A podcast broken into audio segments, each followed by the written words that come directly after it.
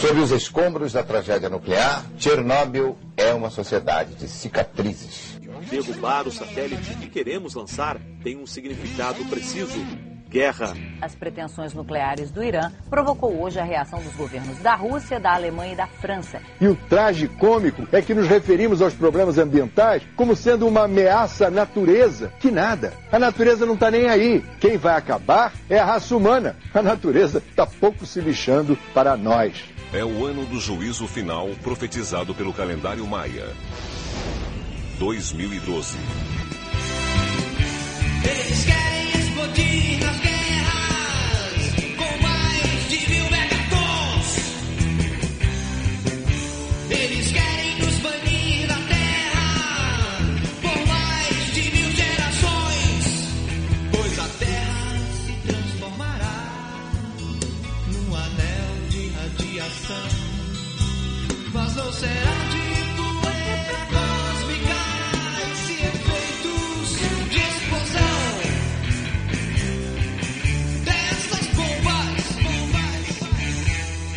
Olá, você está no MasmorraCast, o podcast do blog masmorrerótica.blogspot.com. Eu sou Daniel Ruiz, hoje nós vamos fazer a leitura dos, e-mails, podcast número 18 do Pedro Almodóvar e também do Emergencial. Quem vai ler o primeiro e-mail? É, Eu vou ler agora um comentário do nosso ouvinte, nosso colaborador e nosso também colega aqui do MasmorraCast, o Eduardo Coço. Falou a respeito do podcast que a gente fez do Almodóvar. Realmente os fãs de cinema recebem muito bem esse excelente diretor e suas obras. Assisti mais os filmes antigos.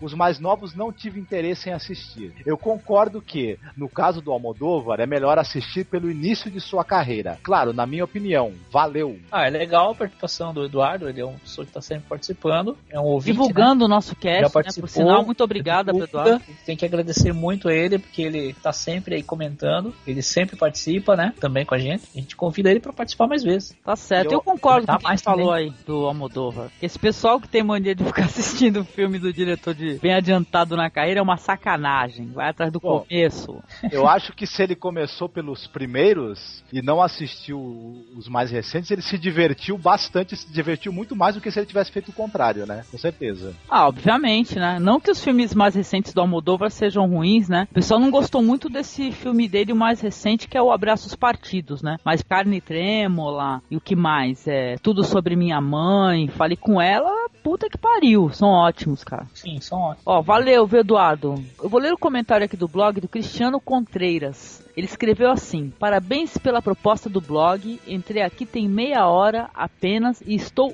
fascinado. Ele colocou assim em caixa alta. Vou ler mais os posts antigos para pegar mais a vertente do espaço aqui. Sou novo seguidor. Gostei tanto que acabei de linká-lo ao meu hall de blogs amigos. Olha, Cristiano, muitíssimo obrigada. Já fomos lá visitar o seu blog, é muito legal, viu? Continue lá o bom trabalho, excelente. Também colocamos o seu blog aqui em blogs amigos, tá, querido? Então valeu pelo comentário comentário. Muito boa a participação do Cristiano. Esperar que ele participe mais vezes. É isso aí, visitem o blog do Cristiano que é muito interessante, viu? Então, e o endereço do blog do Cristiano é apimentario.blogspot.com. Excelente, viu? Muito legal o blog dele. Apimentário. Apimentário, mas sem acento. Apimentário.blogspot.com. Ah, Show. Muito bem, eu vou ler agora o comentário do J. Fagner. Só uma sugestão: coloquem um player no blog. Seria legal poder ouvir um trecho antes do download. É, ele deu o endereço aqui do, do blog dele, entendeu? Eu fui, eu fiz aí a indicação do J. Fagner pra colocar o player, só que o player não funcionou. Nós, aliás, nós não colocamos a-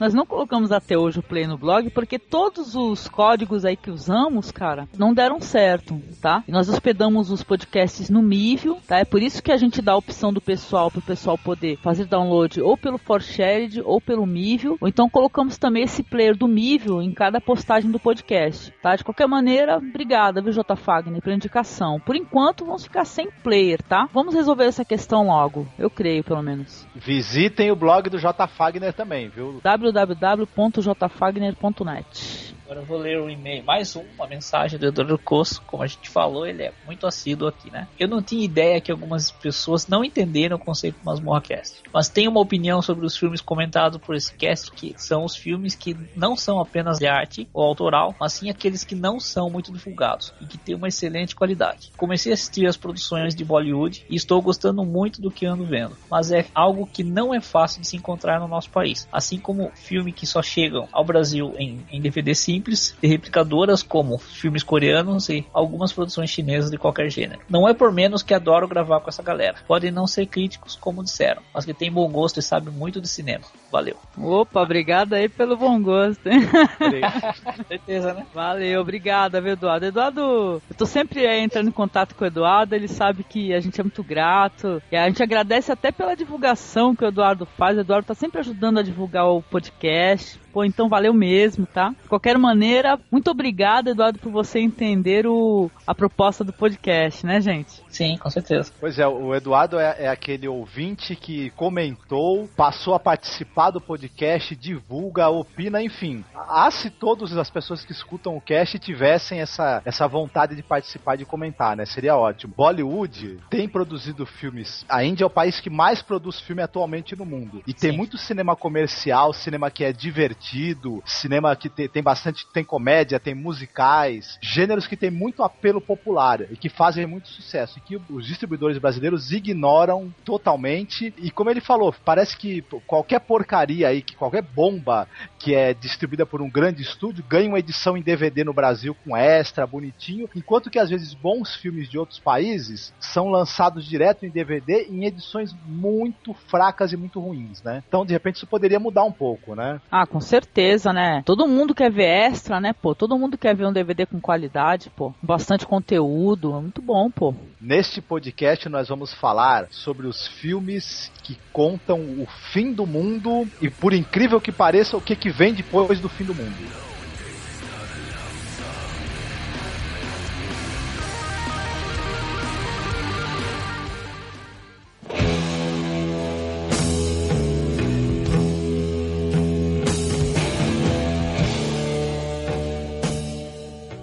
Olá, você está no MasmorraCast, podcast do blog cinemasmorra.wordpress.com e do blog masmorrerótica.blogspot.com. Aqui é a Angélica e hoje eu estou aqui com o Daniel. Olá, tudo bom? Vai lá, Eduardo, solta uma frase aí.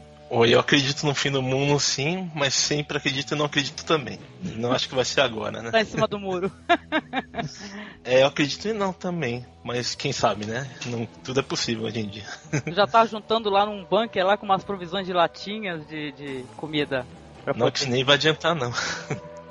Depois nuclear, a merda vai voar mesmo. Um dia acaba. Mas não tem jeito. Olha, quanto ao fim do mundo, perguntaram pro Albert Einstein como é que seria a terceira guerra mundial. Ele respondeu o seguinte: a terceira eu não sei, mas a quarta vai ser com paus e pedras. Bom, a terceira guerra mundial pra mim vai ser pela água, é, pelo controle da água. É bem possível, é bem possível. Generals gathered in their masses, just like witches at black masses. Evil minds that plot destruction, sorcerer of death's construction. In the fields of bodies. Rodrigo está conosco aqui, gente. Vamos dar oi pra ele. Até que se prova o contrário. Tudo bom, Rodrigo? É, vai indo. Ô, pela da mãe tá me chamando Skype.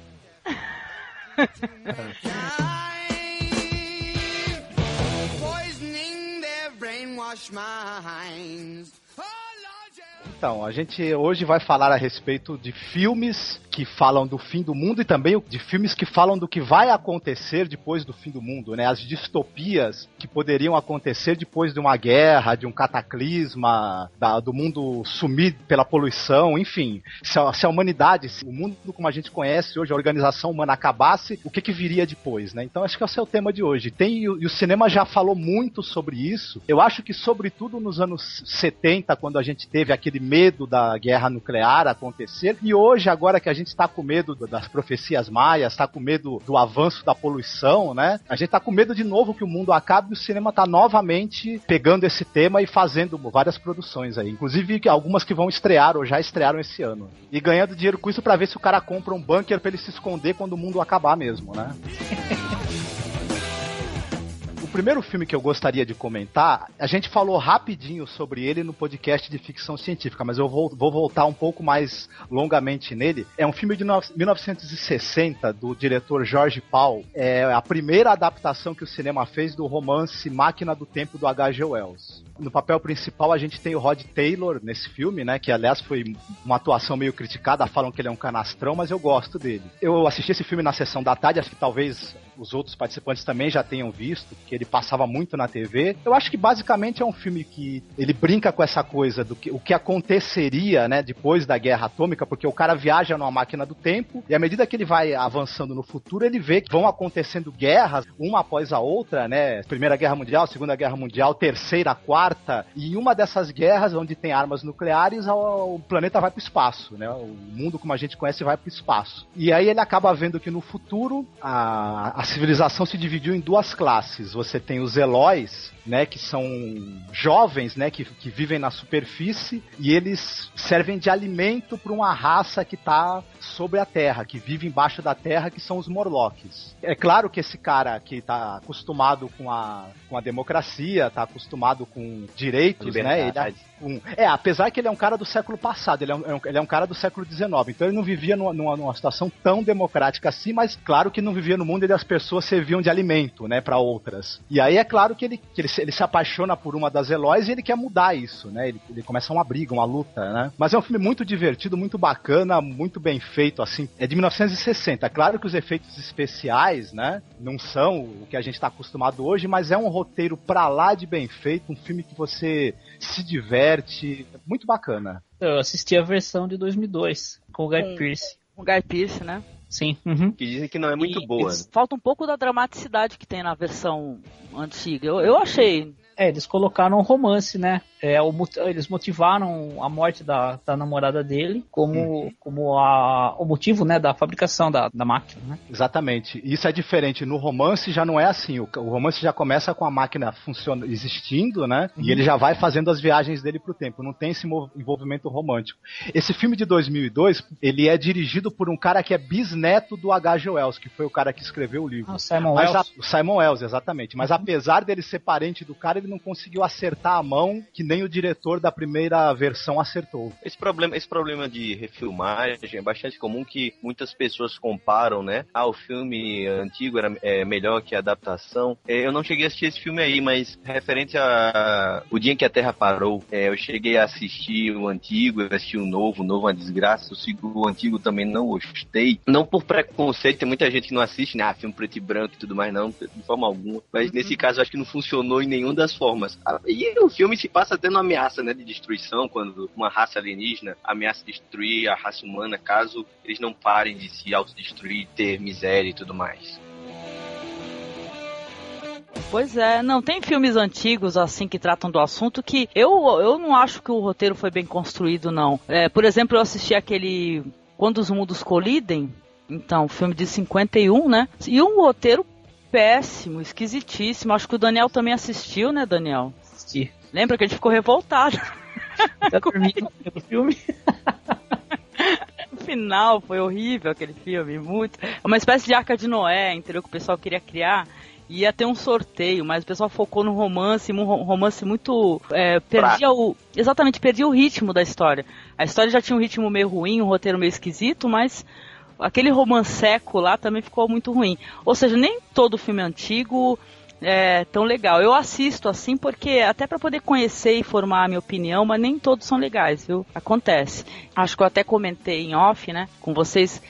Então, eu assisti o filme Fuga do Século 23, o nome em inglês dele é Logan's Run. É de 76. E esse é um filme que fala também de um futuro pós-apocalíptico, né? Onde tem aquela sociedade vivendo numa cúpula e tudo, que são só pessoas jovens, eles aos 30 anos, eles vão para um carrossel, né? E vendem para eles lá uma, uma mentira, né? Que o carrossel vai renová-los, né? Que eles vão renascer, né? Não, eles têm um controle ali de tanto de natalidade, né, Marcos? Exatamente de população e eles têm um brilho, uma espécie de um cristal na mão que quando eles nascem, eles nascem com aquele cristal brilhante, né? E com o passar do tempo até chegar à fase próxima dos 30 anos, eles eles sabem que é quando eles vão ter que entrar para esse carrossel, né? Tanto que uma das primeiras cenas do filme é justamente essa parte do carrossel, que é uma coisa meio chocante, porque o pessoal tá naquele delírio todo, é, vibrando, né? Que as pessoas estão ali subindo e sendo desintegradas, né? Por raios, né?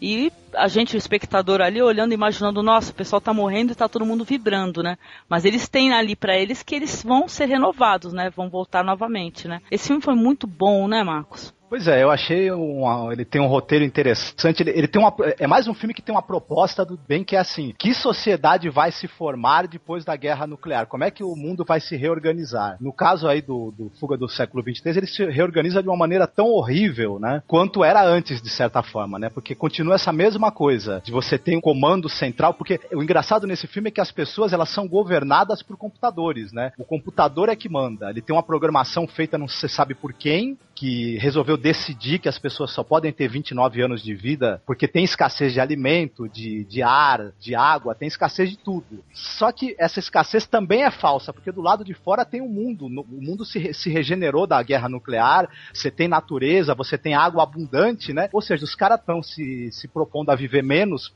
por causa da escassez de coisas, sem saber que o mundo, na verdade, está pronto para fornecer. O mundo já se recuperou e eles estão ali isolados e não veem isso, né? É muito Né? triste. Falta de coragem de sair, né? Exatamente, é uma, também uma falta de coragem de sair para o mundo exterior, pra, de questionar essa coisa que foi dita para eles desde o nascimento, né? De se perguntar é isso mesmo, né? Então, o que eu achei interessante, assim, no, no filme é que o filme tem um cara, né, que ele sai justamente esse cara que é o Logan, que ele é uma espécie de... Ele, é- ele seria a polícia, né, dessa sociedade, né? Que é o É um pessoal exterminador. né? Exatamente, ele fica resgatando, ele fica, ele fica aprisionando aquelas pessoas que tentam fugir, né? Que essa é obviamente essa, essa história do carrossel não convence a todos, né? Tem aqueles que são, não são nada bobos e falam assim: ah, peraí, carrossel o quê, meu? O cara é desintegrado lá no ar como carrossel, né? Quer dizer que tem esse Logan que ele consegue fugir e outros anteriores a ele. E ele tem um, um papo lá que existiria um santuário, né? Eu sei que a história é muito bem bolada e para quem tiver curiosidade de assistir e já tenha assistido um filme chamado A Ilha, que é um filme até recente com a Scarlett Johansson e tudo, você vai Horrível. então, eu acho ruim também. Mas eu achei interessante que na hora que eu assisti esse filme, eu falei, caramba, olha só, praticamente o filme A Ilha aí, o roteiro inteiro. Até a cena final, que é aquela cena onde tá todas aquelas pessoas, né, saindo ao ar livre, ou mesmo aquele lance de ter um sorteio, que é vendido uma, um papo furado que o pessoal vai ser, no caso, vai, vai pra ilha, vai passear, no caso do Fuga do século 23 é o carrossel. Quer dizer que o pessoal, eles têm isso, eles têm uma inocência, né, eles acreditam numa coisa que eles acabam se frustrando no final, né. Mas apesar de na ilha ter uma desculpa bem mais sinistra, né, pra, pra existência de toda aquela corporação. É horrível, é verdade. São órgãos, né? O pessoal é. São pessoas que os órgãos vão ser retirados, né?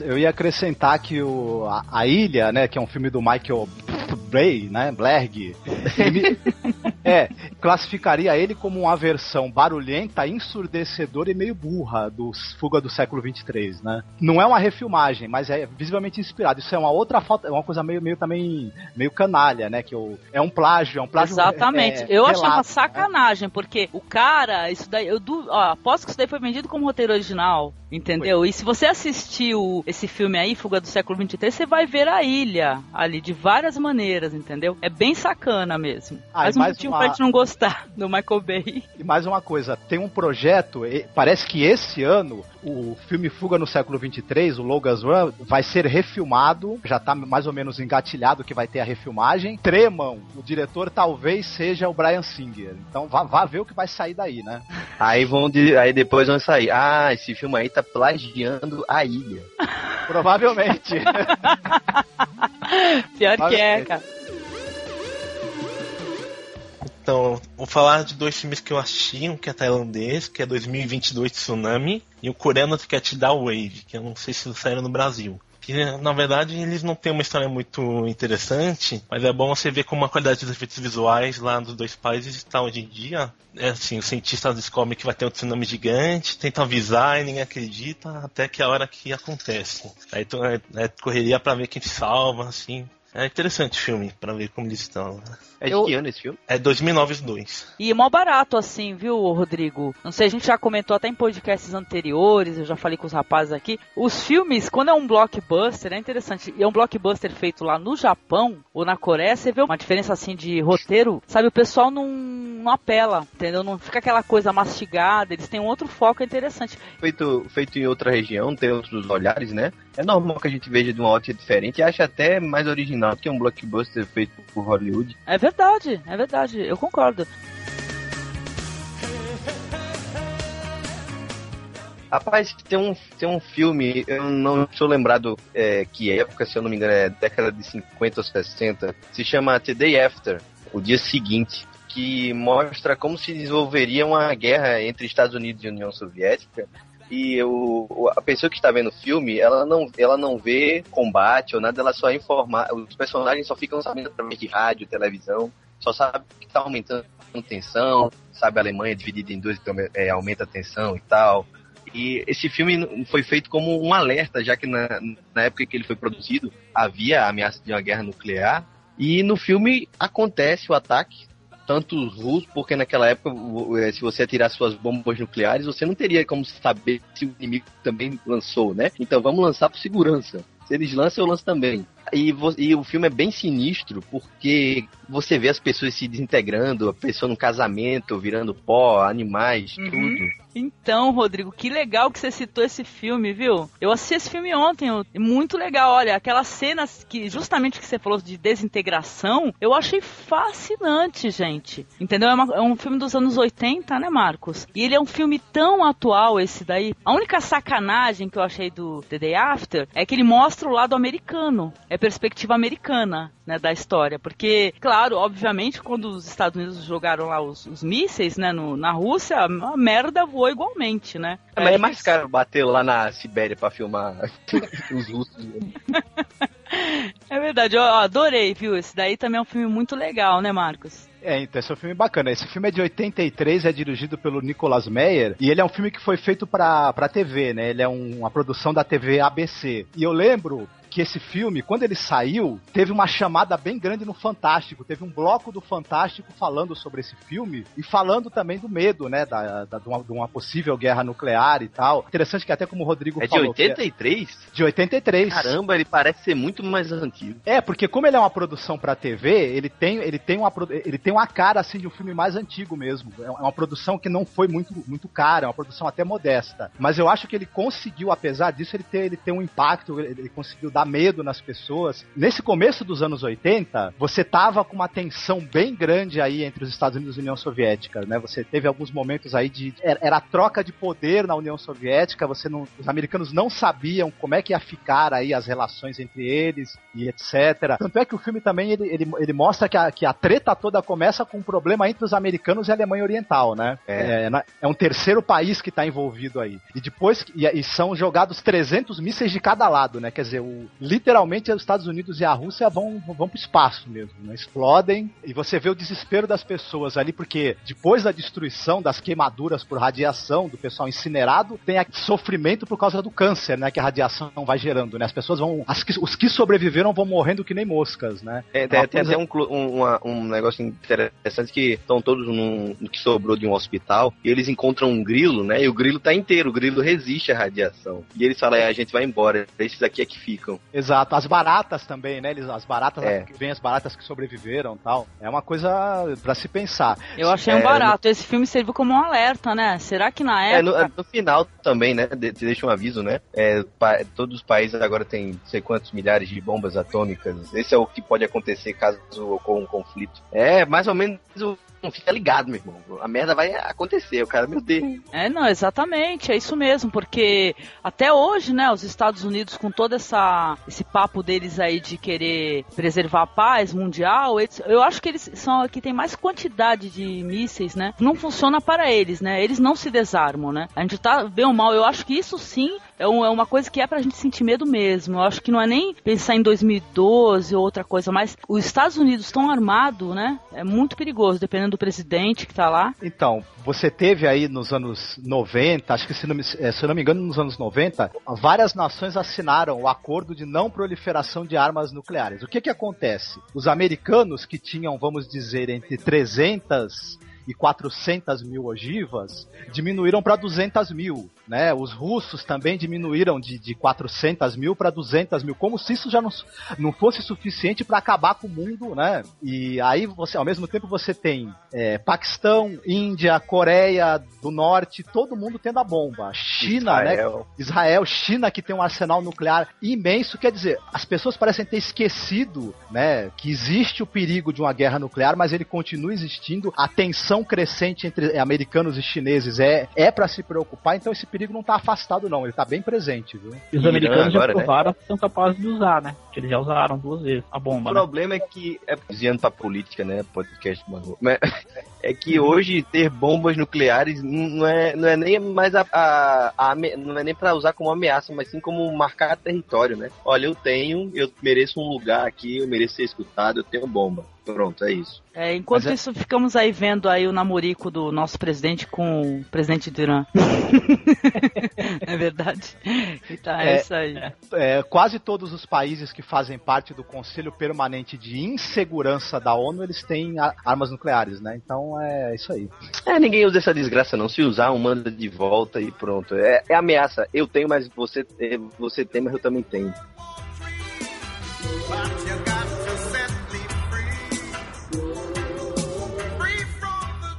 Falado Eu Sou a Lenda, 2007, do Francis Lawrence com o Will Smith. É um vírus foi criado para curar câncer, né, por uma cientista. E no final esse vírus acabou dizimando a população de Nova York, na verdade do boa parte do mundo, né. Aí o Robert Neville, que é um cientista, ele, ele sem saber, ele se torna imune ao vírus. Aí ele, ele passa três anos percorrendo a cidade, enviando mensagem de rádio, na esperança que alguém ouça ele, né. Aí ele é acompanhado sempre pelas vítimas mutantes dos vi- do vírus, né? Que são umas Foi uma espécies espécie de vampiro, né? Um negócio assim. é, uns espécie de zumbis. Eles não, não têm contato com o sol, o raios UV é, agride a, pele dele, coisa do tipo assim. sabe? E eles ficam sempre escondidos, então eles sempre aparecem à noite, essas, essas criaturas estranhas. E ele quer de qualquer jeito descobrir uma solução para esse vírus, né?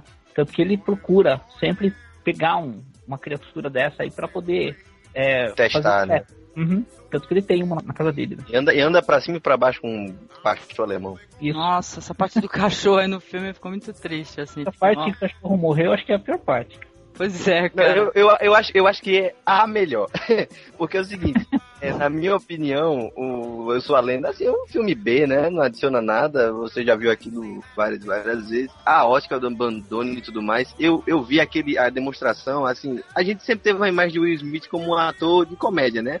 Ah. Vivian, preto e tal.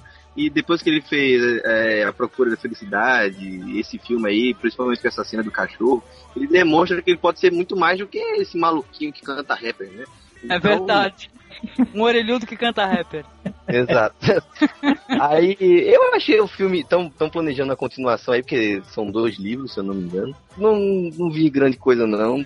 É estilo filme de zumbi, só que ao contrário, não tem sobreviventes, é só um cara, né? Aparece sobrevivente depois, mas no normal é, é dá, dá até agonia às vezes, né? Esse é um mérito que você vê aquele abandono do cara de não ter amigos com quem conversar, ele cria todo uma. Na cidade ele bota bonecos e tal. pra- Ele, pra- fica- ele faz os bonecos ficarem se paquerando, né? Uma comédia, É, né? É, Ele encontra Isso- o boneco no meio da rua. O que está fazendo aí? Todo revoltado. O que você tá fazendo aí?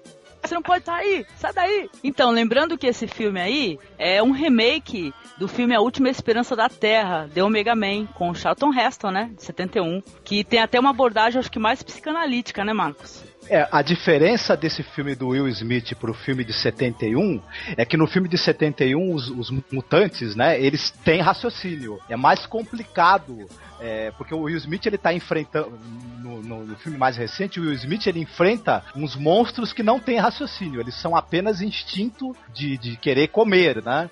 Não, mas eles que- têm. No, ele, numa, numa época lá, num tempo lá, eles demonstram, certo? No Ah, é, é final, verdade. é, No final É. eu acho que demonstra mais raciocínio, sim. Quando ele mexe, É. lá, quando ele pega a fêmea, né? De um. De um Eles fazem uma armadilha lá deles, né? também pra ele, né? É verdade, fizeram uma armadilha, ele se ferrou, né? É, eles, tão- têm, eles têm algum raciocínio, mas no outro filme eles falam, né? Eles se organizam, enfim. Eles são uma espécie de sociedade à parte, né? Eles, eles querem acabar com, com o Charlton Heston, porque na verdade eles, eles já- já têm uma nova sociedade que são todos mutantes e o Charlton Heston é diferente. Então eles querem acabar com ele por causa disso. E ele reage com a metralhadora na mão, né? Tem também uma outra versão que é de 64, se eu não me engano, com o Vincent Price. É um filme italiano. É, é mais pro filme bem, mes- bem pro filme B mesmo, mas é divertido. E tem uma outra versão, que é a, única que eu conheço também fora essas, que é com o Mark da Casta. Nossa, não assistam essa, chama Omega. Man, que é um filme de 1,99, um filme ordinário até não poder mais, que é esquecível, né? Quem Nossa, puder, e dá uma- assim- 99 até o, até o preço, 1,99. você É uma avacalhação, gente. Esse filme aí, você vê o mesmo zumbi e morreu umas 20 vezes, entendeu? Eles têm o mesmo figurino, assim, é uma avacalhação. Não tem dramaticidade, é, aquela- é- muito ruim, cara. É a, é a velha regra, né? Olha, meu filho, se você não tem dinheiro pra fazer, tenta fazer uma coisa assim. Vai dar certo com os seus 300 reais, mas não, não faz. Não faz desgraça. Não faça desgraça pra apresentar pra gente, né? Isso é chamado caça-níquel. Ô Eduardo, diz pra mim, tu deve ter assistido o Akira, né? Lógico, assim. Você não quer falar do Akira? O Akira trata desse assunto também. Trata. Uhum. Aqui acho que é de 87, 89. Daí tem Animação criança- japonesa. Isso. Daí tem crianças com poderes extrasensoriais. E o Akira do título, na verdade, todo mundo confunde com, com o Takeda, que é o personagem principal, mas ele na verdade não existe mais, que ele foi morto. Ele acho que destruiu a cidade, estava sendo reconstruída, que fizeram uma cidade nova lá.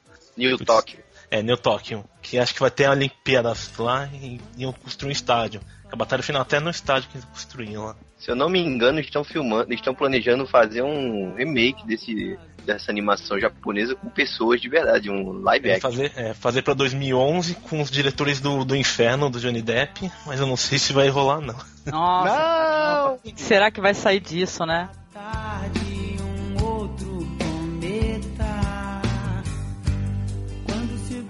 Bom, deixa eu citar aqui um filme aqui pra vocês que eu assisti. Eu acho que o Marcos também viu. Vocês já assistiram um filme chamado O Menino e Seu Cachorro? De 79, se eu não me engano. 79, né? Cheira, cheira filme Sessão da Tarde, se eu não estou. Pois é, ele tem esse título, que é, que é um título, assim, bobinho. É uma história super interessante, uma história muito legal. Então, esse filme ele é de 75. É dirigido pelo L.K. Jones. Agora, o interessante desse filme é o seguinte: ele é um filme, me- ele é um filme barato, né? Um filme meio independente.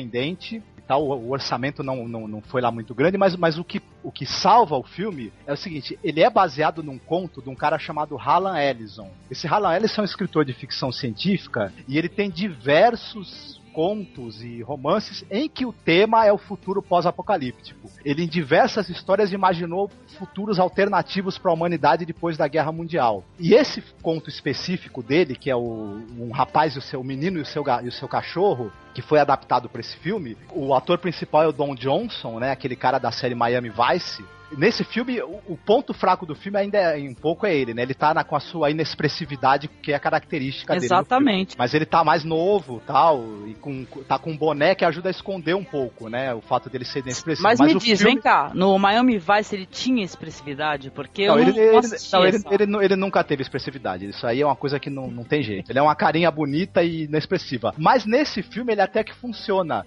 Porque ele faz justamente um, um garoto, né? Um cara de, sei lá, de 17, 18 anos, meio burrão, né? Porque na- nasceu num mundo devastado, um mundo onde não tem nada, que é um, é um deserto, né? Então é claro que ele não tem acesso a muito acesso à cultura, à leitura, nada disso, enfim. Só que tem um detalhe, ele tem um cachorro que se comunica telepaticamente com ele. E o, e o grande barato do filme é esse: o cachorro é, um, é extremamente culto, é extremamente inteligente, é extremamente sagaz. Ele, na verdade, ele, sobre, ele sobrevive porque ele tem a ajuda do cachorro. O cachorro é que, é que é o cérebro que acaba ajudando ele a, se- a se salvar, porque ele mesmo é meio burrão. E o divertido do filme é que um, em, em um dado momento, ele acaba. Ele, ele, ele, ele tá atrás de uma mulher pra ele poder fazer sexo, né? Porque ele. ele- E ele o cachorro de uma cadela também pra poder fazer sexo. Os dois ficam o tempo todo reclamando que estão afim de fazer sexo e não conseguem. Isso. Não, mas o cachorro tá mais, tá mais preocupado com, com arrumar comida. O cachorro quer comer e ele quer transar. Tal. Que eu acho que no mundo do futuro, né, depois da devastação nuclear, seria realmente duas preocupações que as pessoas iam ter que, né? Ser, ia ser difícil. Eu sei que num dado momento o Don Johnson acaba encontrando uma moça, né, salvando ela, e ela fala. Salvando ele- numas, não, pera aí, ele não É, salva ele a moça. ele Ele, vai tentar estuprar a moça, só que tava. O cachorro avisa pra ele que estão chegando 23 caras lá. que querem estuprar estuprar ela a moça. também. Então ele, ele acaba enfrentando os caras, né? Exatamente. E, e ele, a moça e o cachorro acabam, acabam conseguindo escapar. E a moça fala pra ele que ela veio do, do mundo que fica embaixo da terra. Ele tem um pessoal que vive ali num bunker embaixo da terra. E ele acaba descendo pra lá com ela, né? Chegando lá, tem uma sociedade, né? Mais uma sociedade é, autoritária, né? Que, é- que, é- que tem um- um- uns velhos chamados, chamados O Comitê que eles comandam ali aquela sociedade e eles falam pro Don Johnson que querem que ele fertilize, né, as jovens de lá que eles estão precisando de mais gente. Ele vai crente que ele vai poder transar. Na verdade, ele vai ficar preso a uma máquina que vai retirar o esperma É dele. muito escrota essa parte. A inseminação é artificial e depois de- dele terminar a inseminação, né, das 30 e poucas moças que eles têm ali, eles vão matá-lo. Que pare. Vão matar-lhe. Vão matá-lo, exatamente. Pra resumir, ó, esse filme ele tem uma uns diálogos impressionantes. O que o cachorro fala pra ele é bem o que o Marcos falou, não é nem o Don Johnson, cara, porque o cachorro é um barato, o cachorro cita palavras em latim, ele é um sarrudo, ele chama um moleque de burro, ignorante, é super sagaz, né? Porque tem um lance que essa moça vai ferrar muito com esse rapaz, né? Que é justamente esse papo de fertilização. Ela é, ela é nada mais, nada menos do que uma isca pra trazer um jovem viril pra poder fertilizar as moças na, da, Mas do- venhamos e. convenhamos, esse título não ajuda, né? Em inglês é a Boy and His Dog, é a mesma coisa. Isso. E é um título. É porque é não, complicado você chega na locadora e ver um negócio desse. O menino se cachorro. Ah, Beethoven, é, bota tudo lá. É, eu fiquei preocupada também. Eu só assisti porque eu procurei, pesquisei em vários locais assim que você pesquisa, você encontra esse filme. E o pessoal falando assim que é um filme fabuloso, interessantíssimo. Tanto que eu assisti esse filme, é um filme que você não acha legendas em português, nem português de Portugal, nem em BR. Quer dizer que eu assisti com legendas em espanhol e deu pra compreender direitinho. É o que me valeu, porque o filme é fabuloso mesmo. O filme é muito interessante. Dos que eu, assisti pra essa temática do podcast, eu acho que um dos melhores, com certeza. Pra terminar, esse filme ele tem um final que é daqueles que é pra você sair Delirante. pulando e dando risada, viu? Muito bom. O final já vale o filme. Não vou contar qual é o final, evidentemente. Quem, quem tiver curioso, assista. Isso é só o fim. Isso é só o fim.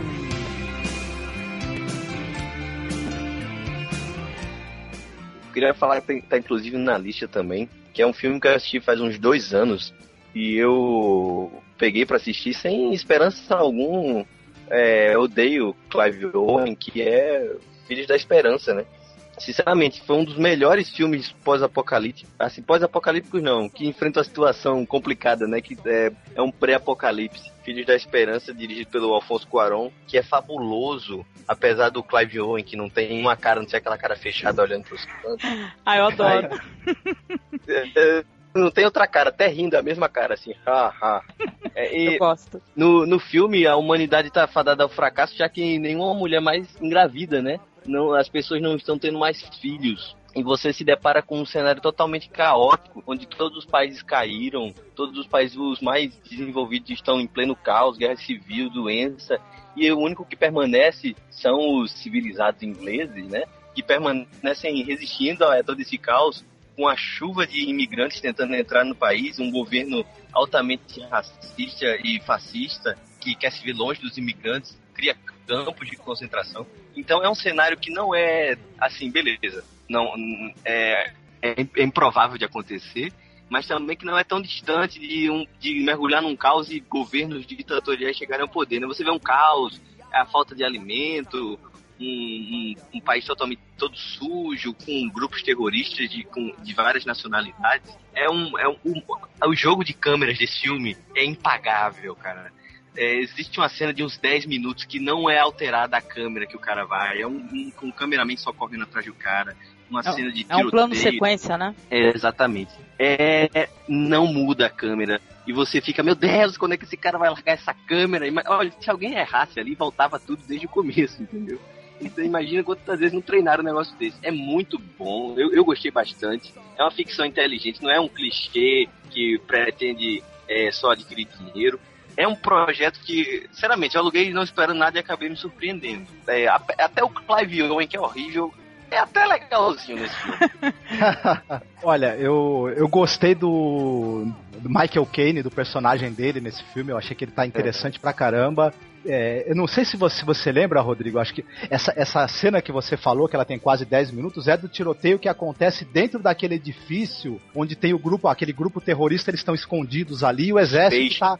Exato. E tem um momento dessa cena que assim me arrepiou completamente. É, é uma das cenas que, me- que mais me marcou assim no cinema nos últimos anos, que o bebê, né, que é o, que é o filho daquela moça, né, que ele é, trama do filme se relaciona com isso, né, que tem uma moça que ela acaba conseguindo engravidar e ela tem um filho, né? Então todo mundo quer botar a mão nessa criança por diversos E motivos. ela, e ela é né? africana, não é britânica. E ela é imigrante, africana. né? Só que aquela hora que o bebê começa a chorar, tá naquele tiroteio tremendo, um, aquela, aquele, aquele tiroteio desesperado, e o pessoal para quando escuta o choro do bebê, porque o Clive Owen e ela estão saindo do prédio, né? Só que o pessoal para por um segundo, daqui a pouco começa a se matar de novo. Quer dizer, nem aquele vislumbre de uma esperança do futuro da humanidade, né? De que de repente nasceu uma criança, a humanidade pode ter um futuro, nem assim o pessoal parou de, de, de, de se matar por questões políticas, racistas, ou seja, aquilo não interrompeu a matança, né? E a, e a, e a, e a intolerância das pessoas, né? Uma coisa que É é, muito bonita essa cena, as pessoas tocando, né, no bebê e tudo mais, pessoas se ajoelhando,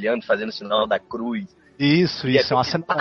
Volta tudo. É muito Isso, é. emocionante, eu gostei também, esse filme é maravilhoso. E é assim interessante o papel da Julianne Moore também, né? Que é uma espécie de líder da- de uma resistência lá, né? A cena que a Juliane Moore é baleada também é outro primor, né? De, de fotografia, de Atenção. ângulo de câmera. Isso Esse diretor câmera é. só- Afonso Cuarón é fantástico. É uma, ele colocou uma câmera no meio do carro, no teto do carro. A câmera gira em 360 graus. E essa cena se passa só numa câmera também. É muito, muito bom. Quem não assistiu tá perdendo um filmão. Que vai, beleza, tem cena de ação e tudo mais, mas não é um blockbuster, certo? Você não é, não, eu acho que pra mim não se encaixa somente nisso. Então você vai ter tudo bem balanceado. Pena que esse filme não foi, não foi um grande sucesso? Infelizmente, ele passou meio batido, assim. Talvez por, por não ser um blockbuster, por não ser um filme que apela para um ritmo de ação é, ac- acelerado e burro, né? Ele acabou não tendo um público como- tão grande como- quanto ele deveria. Mas eu acho que ele vai se tornar um cult e ele vai aos poucos angariar um público fiel também. Ele, vai, ele não vai ser esquecido, não, esse filme. Serve um café que o mundo acabou.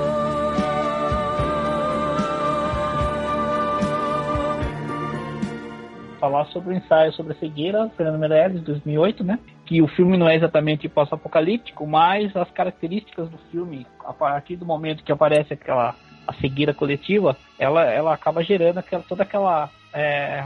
O caos, né?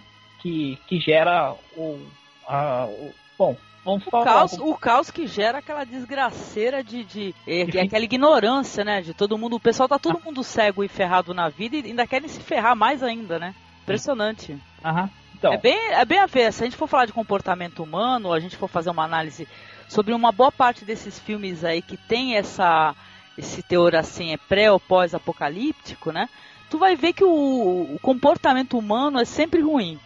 É, Eu acho que quando a gente assiste esse filme Ensaio sobre a Cegueira, que é inspirado no livro do José Saramago, o filme não fala exatamente sobre a cegueira física, né? Tipo, é- ela, essa cegueira física, ela serve para exemplificar e para ser uma metáfora da cegueira interior, né? O personagem do Gael Garcia Bernal nesse filme, ele é exatamente é a cegueira que o ser humano tem em relação ao seu próximo, em relação A à ignorância. A ignorância, exatamente. É é uma cegueira da ignorância, exatamente. É uma cegueira do egoísmo, da, da, da intolerância, da violência, da, da exploração do homem pelo homem. É dessa cegueira que o filme fala, que você pode enxergar muitíssimo bem, mas ser completamente cego nesse sentido, né? Tem a Julianne Moore, né? Novamente.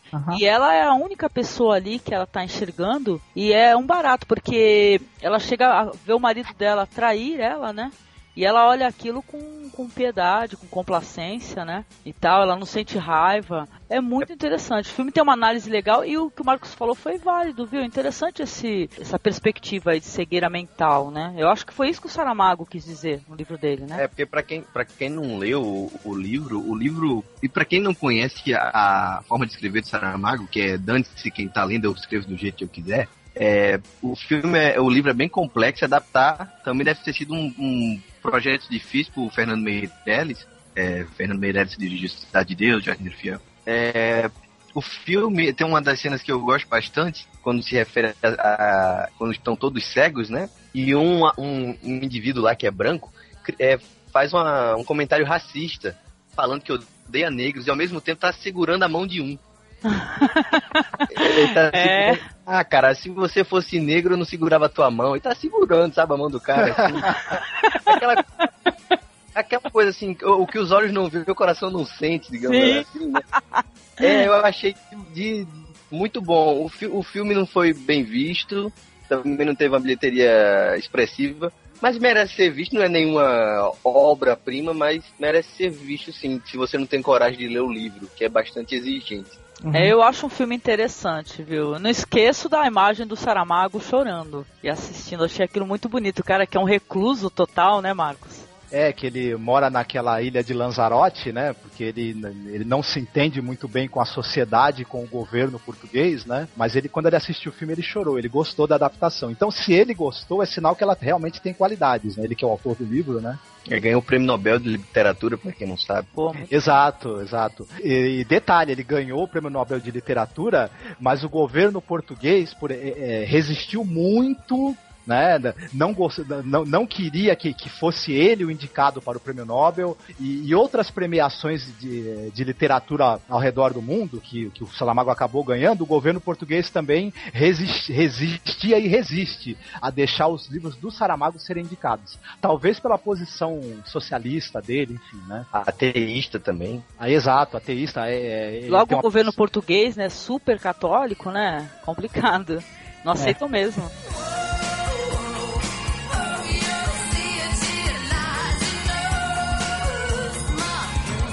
É uma É. coisa, na época que o filme foi lançado, uma associação de cegos lá também ficava revoltada, que não assistir, queriam que as pessoas não vissem o filme. Não sei se vocês chegaram Porque a falar. eles acharam que ia, que tava falando mal dos cegos, era isso? É. É, se eu não posso ver, ninguém vê.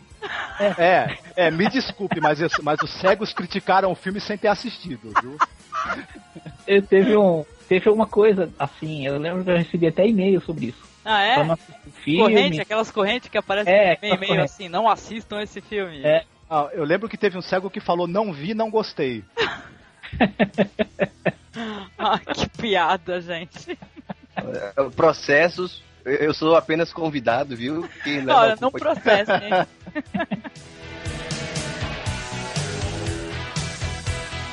Então você já citou aquele filme A Fundamento do Japão, que na verdade chama Nihon Shibotsu, que é 2006. O filme teve um orçamento de 25 milhões de dólares, que é alto pro Japão. O filme é baseado num roteiro de 73, que teve um filme já. E esse filme a gente assistiu, é muito bom, né? Daí mostra o Japão com o terremoto afundando. E daí eles têm que fugir para algum lugar. O ministro do Japão vai tentar negociar com outros países para eles serem deportados para lá. Daí tem erupção em todos os lugares, terremoto, tem tsunami. Juntar tudo no filme, mesmo sendo um filme japonês de baixo orçamento, a qualidade é tão alta que ele ganha até alguns efeitos do 2012, que é do ano passado, no finalzinho. Com certeza. Eu, eu tinha até comentado com o Marcos, viu? Porque eu até falei, porque olha, a gente fica assim bobo de ver essas produções assim dos países asiáticos, assim, a qualidade, gente, do roteiro não é brincadeira. Eu, eu esse daí é o fundamento do Japão, eu assistia quase até o final. Mas eu lembro que uma parte do filme que me marcou muito foi que assim, meio a aquela desesperança, o pessoal, pô, já tem data marcada de, de acabar tudo aqui afundar. Pô, eu, iam ter refugiados para vários países, é, Estados Unidos e, e, sei lá, Noruega, e o pessoal tava se revoltando dos países ali próximos, não, tem, não querendo receber os refugiados, né? Quer dizer que, pô, podia ter acontecido com eles também. É uma sacanagem. O ser humano é uma coisa complicada, porque mesmo no meio de, da desgraceira, meu, todo mundo vai querer garantir o seu. Não tem jeito, né? Verdade.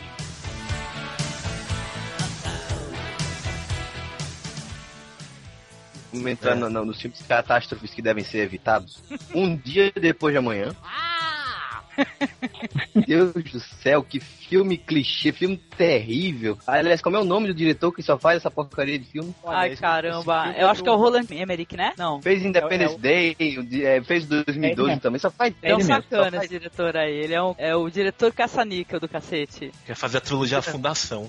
Asimov? Das Asimov? Não. É, pé. Ele quer fazer isso? No estilo do Avatar. Ele quer Ai, fazer... Não, ele vai fazer a fundação. Ele vai Ah, vai afundar. afundar, vai afundar Vai tudo. Afundar, vai afundar. Cara, para, meu. Passa pra outro cara. O cara é muito ruim. É, filmes a serem evitados aí, eu acho que todos do Roland Emmerich, né? É. assim, ó, por exemplo, produção recente, 2012, tá? Eu assisti, eu fiquei revoltada também, porque filme que você foca ali numa família, você você vê o avião do pessoal passando ali em meio à destruição, pô, dá aquela impressão que o espectador tem que torcer por aquele pessoal ali voando e milhares e milhões de pessoas morrendo. Sei lá, é muito revoltante o negócio. E pode ser nós, que poderia ser nós ali, né, no meio, do, no meio da. É, não, o pessoal fica ali torcendo dizer, por aquela família. Ah, que se dane, tem um prédio, de- tem um prédio desabando, dane-se, né? É, então, não é isso, é uma coisa que incomoda, né? Essa espécie de roteiro, né? Que quer te direcionar uma linha de pensamento. Ficar assim, você fica torcendo ali pelo John Cusack, que é a esposa dele, os filhos, cara lá que tá morando com ela. Porra, e o mundo? O mundo tá acabando. É um- são filmes a evitar mesmo, né? Eu já disse que o pior filme que eu assisti na minha vida, o segundo pior filme que eu já assisti na minha vida é o Independence Day. É Porque o primeiro é o Crepúsculo, com certeza. Tem um filme terrível também do Shyamalan que é O Fim dos Tempos. Nossa senhora, eu vi. Nossa, Não, o- Pior que tudo que sai do Shyamalan eu assisto, cara. Eu falo assim, é desencargo de consciência. Eu falo, ah, eu vou assistir, não é possível, vou assistir alguma coisa desse cara. Meu, não tem jeito. Pra mim, ó, o que o cara fez de legal foi aquilo ali, é sexto sentido. Eu gosto muito, de verdade, o que eu mais gosto dele é aquele corpo fechado. Eu acho uma análise fantástica, assim, é uma história sobre quadrinhos que tem essa temática de quadrinho de herói, de vilão muito legal. Mas o fim dos tempos, e é meio descarado, não sei se vocês conhecem aquele direto, aqueles diretores lá, os Peng Brothers, né? Tem aquele filme Assombração e outros filmes aí de terror interessantes. Pô, é meio descarado, um pouco Peng Brothers, né? A- o jeito dos Peng Brothers ah, filmarem. falando, falando com planta. Pô, de plástico, né? Depois Ah, ele descobre que é de plástico. É pior, né? Ah, eu. Só voltando rapidinho que a gente estava falando antes, do dia depois de amanhã, eu tenho uma dica que é fácil. Se o filme é produzido pelo Jerry Bruckheimer, evite. Que é só bomba. é só. É só.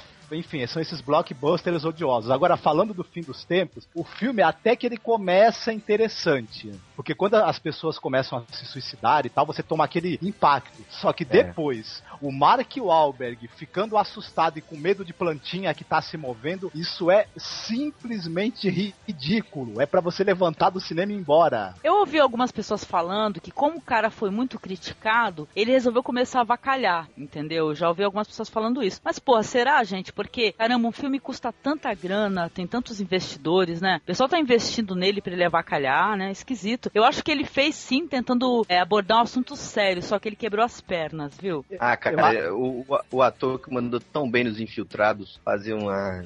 É, Eu acho que o Shyamalan, ele precisa urgentemente, pra começar, deixar outras pessoas escreverem os roteiros. E ele só dirigir, Pra ver se sai alguma coisa, né? Porque Dama ele se- na água, né? Isso, ele se convenceu que ele, era- que ele é o melhor roteirista em atividade no mercado do, do cinema americano, né? Não sei quem falou isso pra ele, né? Acho assim que o cara é o- é até uma questão é, de maneirismos, né? Ele tem os maneirismos nos roteiros dele, entendeu? Vai ter sempre tanto que o espectador fica esperando aquele final, né? A gente já fica com aquela antecipação, esperando, ó, o que, que vai acontecer no final? Vai ter uma reviravolta, entendeu? Isso é uma coisa muito ruim pra ele. Eu acho que ele mesmo tá tocando fogo na- nas obras dele, viu? Até que eu não achei tão ruim o fim dos tempos, eu gostei. Eu vi com um amigo meu, a gente gostou. É, Mas- principalmente a parte que ele conversa com a planta de plástico, a gente ficou rindo bastante. Não, mas- Ó, quer ver uma parte que eu gostei? Pronto, pra não de- desmerecer totalmente uma obra. A parte que eu achei interessante é uma sequência que tem, que, é um- que são das mortes. Entendeu? Quando uma pessoa vai, pega uma arma, dá um tiro na cabeça No início. outra. Exatamente. Aí a outra vai, pega a mesma arma e dá um tiro. Eu achei aquilo interessante. Eu acho que dali começou a desabar o filme. Aí tu pensa, não, é como, é como ele falou, né? Ah, o impacto que dá. Mas é isso, pô, o filme não se sustenta até o final. Esse problema. O tá vindo com a onda de filmes ruins, A Dama na Água e outras coisas. É eu falar sobre o The Stand, A Dança da Morte, o filme baseado no livro do Stephen King. Uma gripe se espalha pela Terra e deixa milhões de pessoas mortas.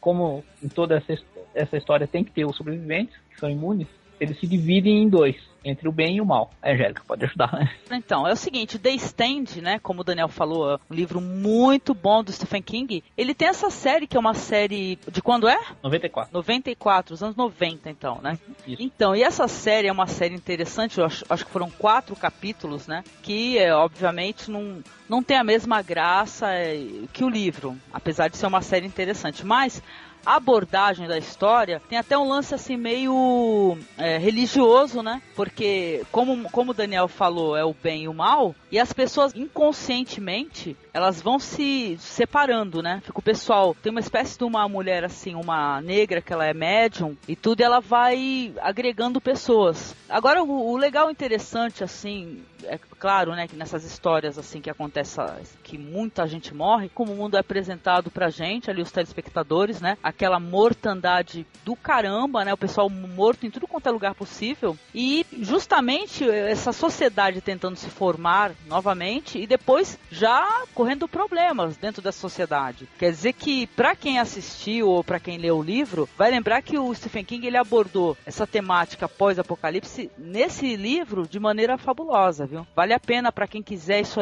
isso aí não é difícil de arrumar, viu? Só uma dúvida, é, quantas páginas tem esse livro do Stephen? 1141. 100.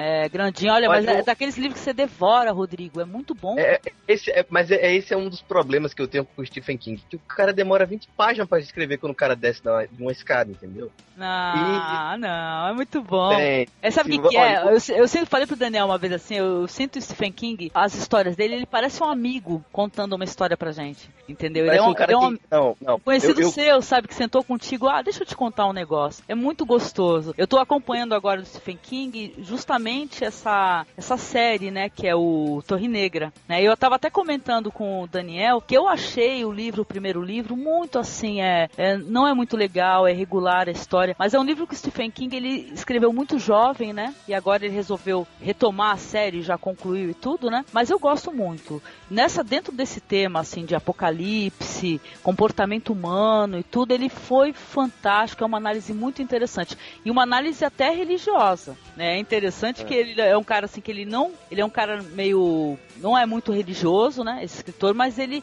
fez uma análise, aca- acabou virando até uma análise religiosa. Tem um cara lá que é uma espécie de força negra, assim, uma espécie de demônio. É muito doido, viu? Eu achei bem Ele é, legal. o próprio, ele é o próprio, né? É o próprio, Ele acho que ele é um Assim- dos, cara. Ele é um dos. Ele é um dos. Ele é até, próprio- até, até porque o Stephen King tem o quê? 300 livros. É, um problema que eu acho é que, beleza, pode ser rolar esse negócio de que eu devoro, tudo bem. Comecei a ler O Iluminado é, e eu não consegui terminar de, de ler. Nossa, é um dos que eu mais gostei, cara. É, Não assim, consegui.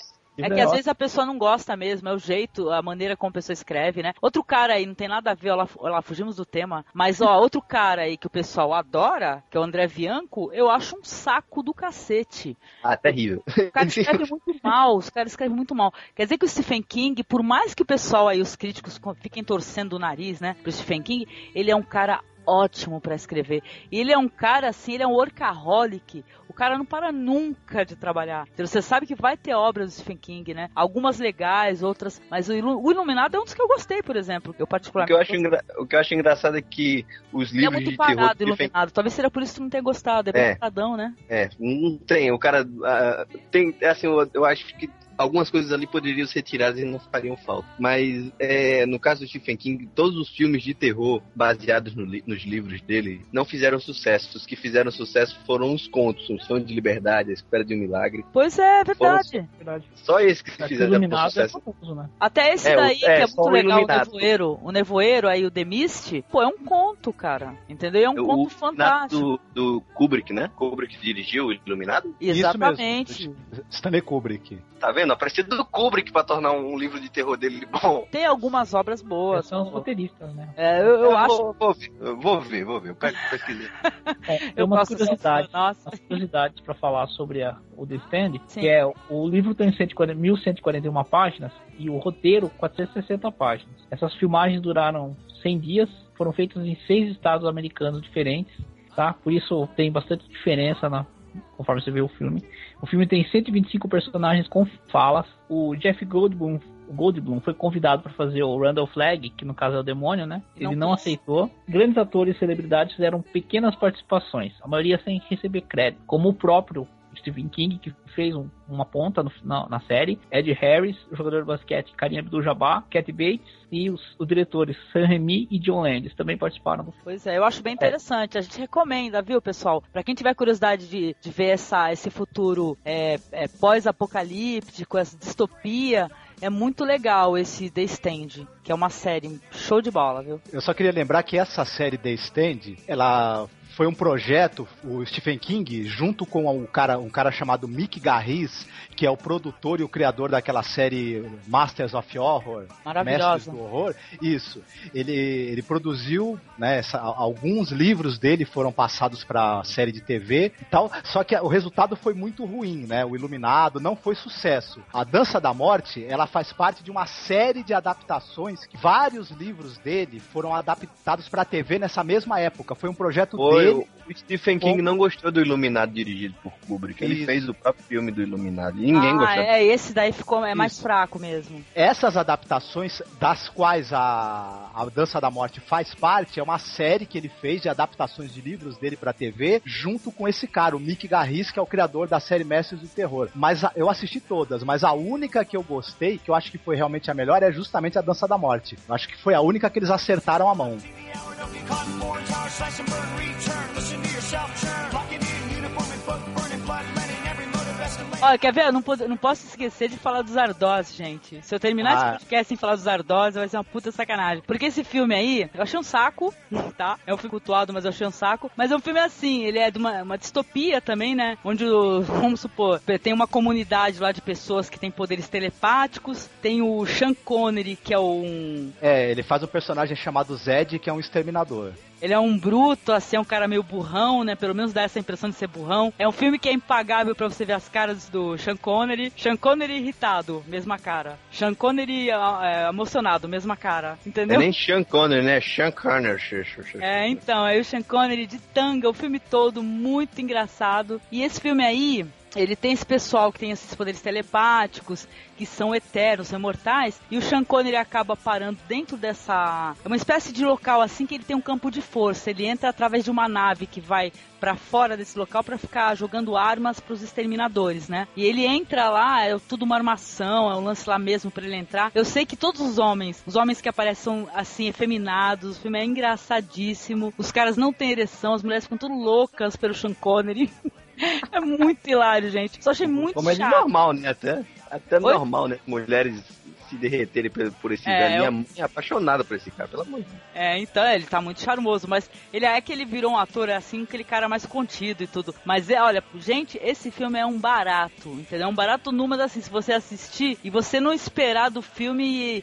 O que me irrita, assim, particularmente, com certos filmes, certas produções, é o pessoal que quer vender um filme, que ele é, ele é meio trash, só que o pessoal quer vender como um filme sério. Aí isso sim é chato, mas quando o filme já é trash, não. Esse daí, Os Ardós, por exemplo, é um filme que o pessoal tem uma proposta de filme sério, mas eu achei uma grande comédia.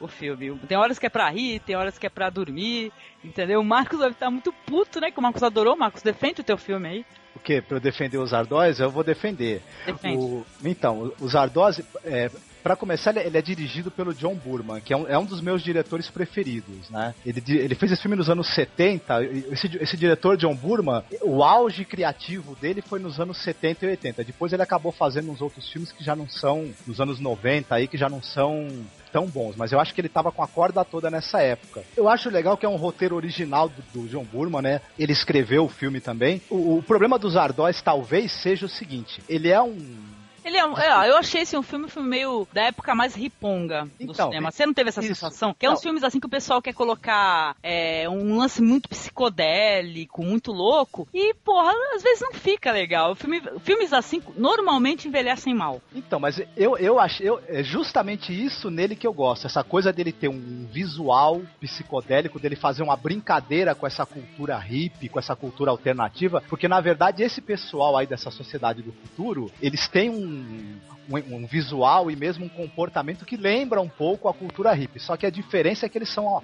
autoritários, né? Eles, eles vivem cercados numas redomas e eles é, exploram, né? O, o o pessoal que tá do lado de fora, que eles obrigam o pessoal a plantar para eles. E quando o pessoal tá. A população, eles chamam de brutos, as pessoas que estão fora da redoma e que são escravos deles, né? Quando a população deles está crescendo muito, eles usam esses exterminadores para matar o pessoal e diminuir a população dessa, dessa raça de escravos. Mas o, o- eu acho que o grande lance desse filme é justamente é isso. Ele, ele tem um visual muito interessante, muito criativo, que talvez ele tenha envelhecido um pouco, mas se você tentar olhar ele com a ótica dos anos 70, ele é um filme muito bonito visualmente ainda. Muito inventivo, muito criativo. Eu não achei que seja um filme engraçado. Ele tem, ele tem uma- alguma coisa de humor involuntário. É, humor involuntário é outra forma de achar engraçado o negócio. É, você pergunta pro Sean Connery, você vai, o cara fala yes.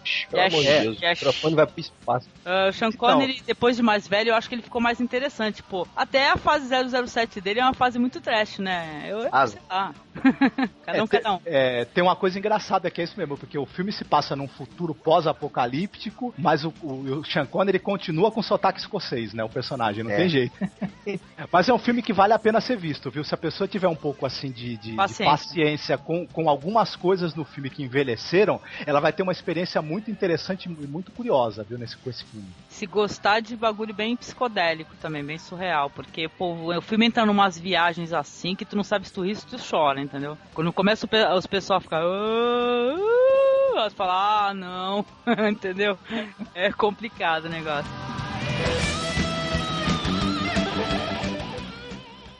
Então, eu falei que ia rolar um bloco, a gente falando um pouco sobre filmes que tem a relação com zumbi. Se alguém quiser começar. Então, é um filme independente de 2001 que é japonês, chama Stacy, Ataque das Colegiais Zumbi.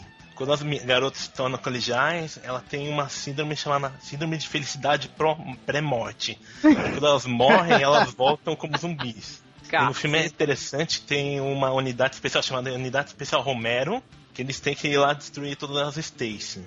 O filme ele é meio é como independente, os efeitos são meio meio até engraçados, tão ruim. é meio comédia também. é, e ele parece que é filmado tipo aquela câmera Betamax, não sei se vocês sabem, uma que é Como é que é? uma que é tipo um Cybercops, não sei se vocês assistiram na manchete. Como é que é Betamax? É, é uma imagem mais é, Imagem baixa qualidade? Não, é uma imagem muito nítida. Ah, Só que é, interessante. ela na realidade, quando foi lançado o VHS, ela competiu com o VHS, só que não ganhou. É, a imagem era bem melhor se comparar com os dois. Mesmo Pô, assim, esse, esse daí eu vou ter que assistir. Até quando você mandou e-mail pra mim, eu falei pro Marcos, caramba, será que dá tempo da gente assistir esse daí? Mas acabou não dando, viu? Mas é interessante. É o que? É, pelo menos é um cinema mais trash, né? Pra dar risada. sim, é comédia com terror. É tipo aquele É, Battle Royale, né? E tal. É bem engraçado. É mais violento que ele. Caramba, mais, porque o Battle Royale é pesado, cara. Tosco demais Battle Royale. Mas volta, é, Madrugada dos Mortos também é muito. Um, um dos poucos de zumbi que me atraiu a atenção foi o Madrugada dos Mortos do Zack Snyder. O, Zack Snyder, ele foi assistente de direção do. ou Ele foi é, diretor de fotografia, em- não lembro se foi assistente de direção ou diretor de fotografia em filmes do Jorge Romero. Ele, na verdade, é cria do Jorge Romero. Por isso que ele acabou fazendo um filme de zumbi, acho eu, que é bacana também, né? Ele aprendeu com o mestre. É interessante. Esse filme, esse Madrugada dos Mortos, ele é aquele filme que você tem que ver os créditos inteiros, né, gente? Dia que a terra parou, com o dia que a terra parou. filme, olha, sinceramente, um filme de merda. Eu tava assistindo, é, é a falta de fazer na madrugada de Maldito Insônia. Se chama nome, Striptease Zombies. É um filme nojento e ruim. Se eu não me engano, é até uma atriz pornô que, que faz o. que é a E- protagonista. Esse filme não é com a Pamela Anderson? Exato, exatamente, esse filme horrível. É que a Pamela Anderson, depois que ela fez lá o vídeo com o cara lá, começaram a achar até que ela é atriz pornô, né? Ela fez bem, né? É, mas é, de certa forma, atriz pornô. O filme é nojento, o filme, a mulher tá lá fazendo striptease e aí aparece um zumbi, morde ela, e ela vira uma zumbi, striptease um monte de gente. E ela, mas vem que ela tá- continua fazendo striptease depois que continua fazendo, e o pior, os homens gostam. Eu quero saber onde é que surgiu essa maconha que o povo fumou. a, a mulher caindo aos pedaços e a galera lá, uhul, não sei o quê. Que horror! É doente, final todo. Eu vou contar o final, tô um pouco me fudendo pra quem assistiu o negócio desse mesmo. Aparece um, um esquadrão um matador de zumbi horrível, eh, soltando tirinhos, pião, pião, aqueles efeitos toscos. É, é- é um dos piores filmes que eu já vi na minha vida. É um filme a se evitar, né, Rodrigo? Evitar o filme pra ser queimado, que nem a Inquisição Católica queimava o herege. É foda, viu? sabiam que o padre também não tava lá. Filme de zumbi, assim, que eu assisti, eu acho interessante, eu acho que. eu Acho que vocês assistiram, ou quase todos, é o Extermínio, né, gente? Tanto ó, o Extermínio como o 28 Dias Depois, né? Filme muito legal também. O Daniel tava assistindo, conseguiu terminar, Daniel? Terminei, terminei. Pô, é um Mas puta filme, bem, né? não, é, não é exatamente um zumbi, né? É o que a doença que eles têm lá é raiva. É raiva, exatamente, é raiva, né? Mas é aquele comportamento tipo de zumbi mesmo, né? Sim. Que a pessoa quer se alimentar, quer comer e vai é, disseminando a doença, né? É a velocidade, assim, de 20 segundos é o suficiente pra infectar, né? 20 segundos é, É, o é suficiente. britânico esse filme, né? É, Sim. é um filme inglês, né? A segunda parte é interessante também, que começa com aquele ator lá, inglês, legal pra cacete. Qual é o nome, Marcos? Robert Carlyle. Eu acho esse cara demais, cara, é muito bom. Eu gostei de Extermínio. Não sei se foi pela tosca, eu achei meio tosco. Eu não sei, eu não, não fui muito. Eu nem consegui ter. Eu cheguei até quase perto do final, mas eu, eu achei, eu não gostei não. Não conseguiu terminar? Você não viu como terminou? Não, eu vi, eu vi como terminei, porque eu fui pulando, né? Porque eu Ah, falei, não, eu vou ter. ah. Mas eu, eu não, não sei, eu achei. Não é um filme com um orçamento muito bom, né? É, eu não, não consegui me pegar, não. Eu não assisti a continuação. É, a continuação é delirante, porra, é legal também. Eu É, o- Tem uma cena que o cara, ele com um helicóptero, ele vai dilacerando os zumbis, que é puta que pariu, é delirante aquela cena lá. E, e- e a outra parte também curiosa é porque o pessoal, segundo o filme, já tá com mais orçamento, né? Já tem recursos e tudo. Tem uma parte que eles jogam aquelas bombas incendiárias, né? Que cacete a destruição. Eu achei interessante, viu? Tô, acordei. Planeta Terror, muito bom. É, é, é- também é bem trash, mas eu achei melhor que Extermínio. Ah, eu gosto tanto de um quanto do outro. O Planeta Terror, o pessoal tem gente que fica muito puto, né? Porque tem umas partes, ele é trash descarado, é, faltam partes do filme, né? Tipo assim, ah, eu vou contar o que aconteceu, aí falta, aí depois pula já pra outra cena, né? Eu gosto, viu? Tanto Grindhouse como o Planeta Terror. Ou agora, esse trailer falso aí que vai virar aí um filme mesmo, que é o Machete, né? Olha, eu acho muito legal. Eu gosto dessa, dessa temática aí, acho interessante.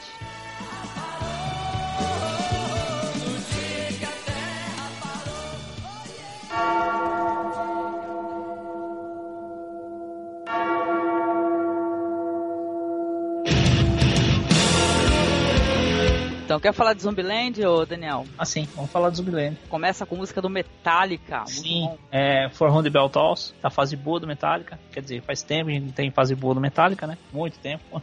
Maldito ônibus que matou o Cliff Burton.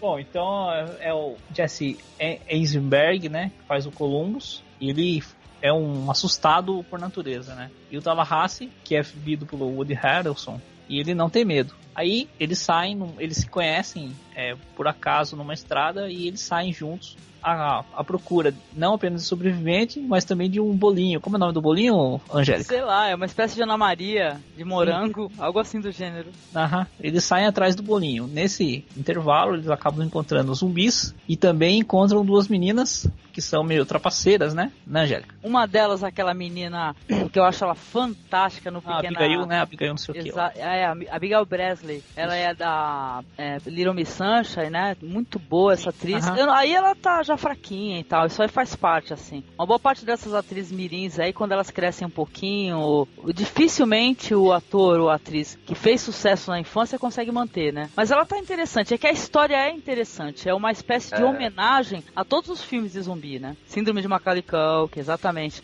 E o Woody Harrelson, ele tá impagável no filme. Ele é, ele é praticamente o filme, né? O filme pode ter lá seus momentos é, não muito legais e tudo, mas o cara é fantástico, tá ótimo. Ah, eu também gostaria de, de destacar o seguinte, que o filme tem uma abertura espetacular, né? Que é- ela parodia um pouco, eu acho, a abertura do Watchmen, né? Com aquela, com aquela câmera lenta. Sim, Tudo é, é de se acabar de dar risada, essa abertura do filme. é muito boa. O começo é. Quando eu comecei a assistir, não botei fé, cara. Até peguei e voltei. Falei, nossa, o que é isso? Metálica? Volta? Pera aí. Muito bom. Olha, o, também o personagem do garoto que ele fica é, anotando as regras pra sobreviver num mundo tomado pelos zumbis, isso é simplesmente espetacular, viu? Isso é pra você também se rachar de dar risada. Agora você fez uma análise sobre esse lance do bolinho, que eu queria que você dividisse com a gente aqui, porque talvez é eu que, eu que assisti o filme, eu não pensei nisso, mas depois que você falou, relacionado àquelas imagens que tem do Woody Harrison com o filho, etc., depois eu até concordei. Lembra que você falou do bolinho? Sim. Então,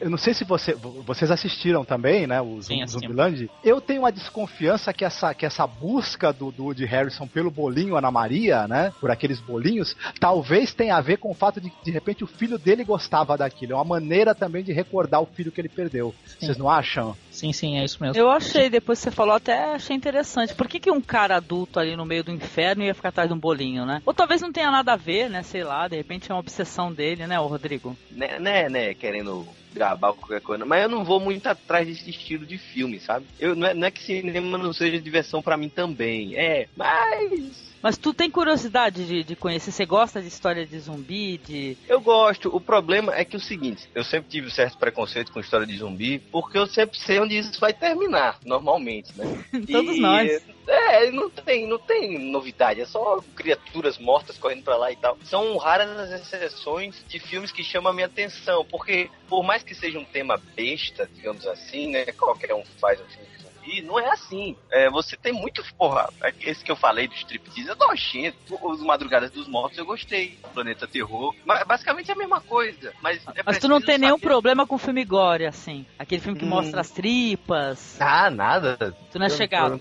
Eu não tenho problema em assistir, não. Mas também não sou fanático, né? Tem aqueles caras que, meu Deus, o intestino veio pra fora, quase gozei vendo na cabeça. Então, é- então não é- vou recomendar pra você assistir nada do Nacho Cerdá, então. De repente aquele mate lá, que aquilo ali é.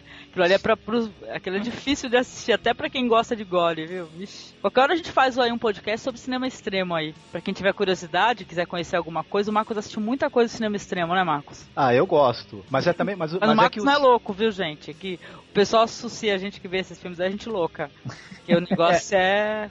Trash. É, mas é que, é que tem uma coisa, né? O Gore, ele, ele, ele é o cinema extremo sem cérebro, digamos, né? O cinema extremo, ele tem Ah, elementos... você veio falar pra mim que cinema extremo é sério? É, ele, Eu não vou perder tempo, eu discordo de você logo de cara. É, o, o cinema extremo, é- ele é extremamente sério. Tudo nele é extremo, inclusive a seriedade Tá com que as coisas são tratadas, né? Ah, isso depois do Vomit Dolls lá, né? Tá legal. Tá bom. I've been walking through your streets, where all your money's earned, where all your buildings Só pra terminar, né, é, a evolução do Zumbiland em relação aos outros filmes é que os zumbis ficaram mais rápidos, né? É, cada vez vão ficar mais rápidos, cara. A tendência é o zumbi daqui a pouco ter um carro, uma moto, morou? Ir atrás da pessoa, entendeu? Pegar o avião, saca? Atirar em câmera lenta, né? É, entendeu? Porque o Romero já deu a dica já. O zumbi já pegou a arma, olhou pra pessoa, pra arma, a pessoa a arma e pá, pá, pá, pá, pá. Ah, mas eu, eu, eu só quero falar uma coisa. Apesar de eu achar que os filmes de zumbi eles estão evoluindo, mas ainda não existe nada que se compare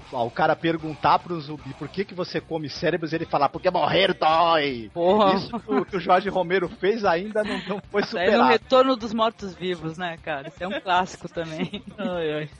É, e tem aquele episódio também do Master of Horror, né? Em que os zumbis vão votar. Mesmo jeito que tem filme de zumbi, tem muito jogo de zumbi. Fica a dica, Left 4 Dead é um jogo muito bom de zumbi. É, então, eu não joguei não, esse daí eu não joguei, mas o eu jogava o Resident Evil, por exemplo. Eu joguei... Mas no Left 4 Dead o- os, os zumbis é, são tão rápidos que aparece uma multidão. Parece o MST invadindo alguma fazenda.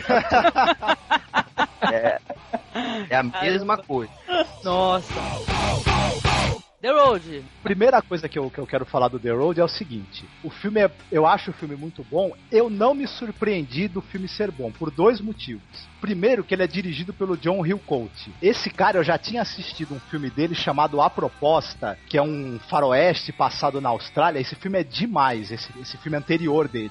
Então ele já demonstrou que ele tem muito talento, né? Isso é um E puta faroeste, hein? E olha que eu não gosto do gênero, hein? é um tremendo filme. Não gosto, não gosto. Mas tem certos em faroestes aí. Não, eu não gosto, cara. Eu não dou muita bola não pra faroeste. Mas o- esse daí, a proposta, né? Não confundam com esse filme aí da Sandra Bullock, gente. Pelo amor de Deus.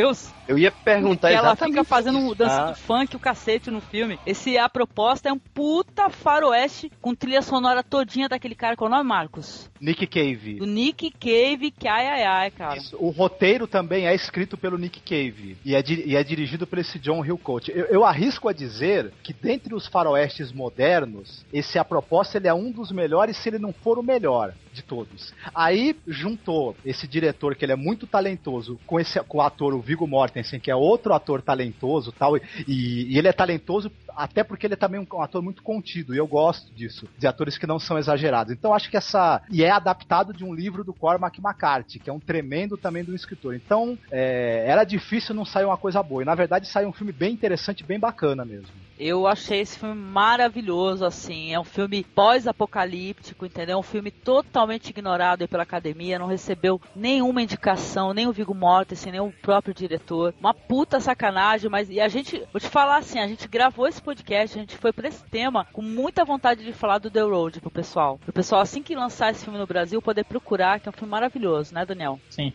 É, um- eu vi uma entrevista do Viggo Mortensen falando sobre esse filme. Ele disse que boa parte, o andamento do filme se deve muito ao desempenho do menino, que é o Cody Smith McPhee, que faz o menino, né? Ele diz que o menino ajuda muito ele na atuação, tá? Concordo, concordo. Então é isso, é muito bom, cara. E tem o lance, assim, aquele pai que ele tá cuidando de uma criança que já nasceu num mundo, natureza já tá destruída, não tem perspectiva, né? Um mundo sem esperança, né? Aquela criança já nasceu depois dessa época e ele vai educando essa criança e tentando ensinar essa criança valores, né? E tudo, valores morais, bondade, num mundo onde não tem mais alimento, ou seja, as pessoas se tornaram canibais, né? É o lance até de você é você fugir, que eles, tão, eles têm a intenção de ir pro, acho que é pro lado sul.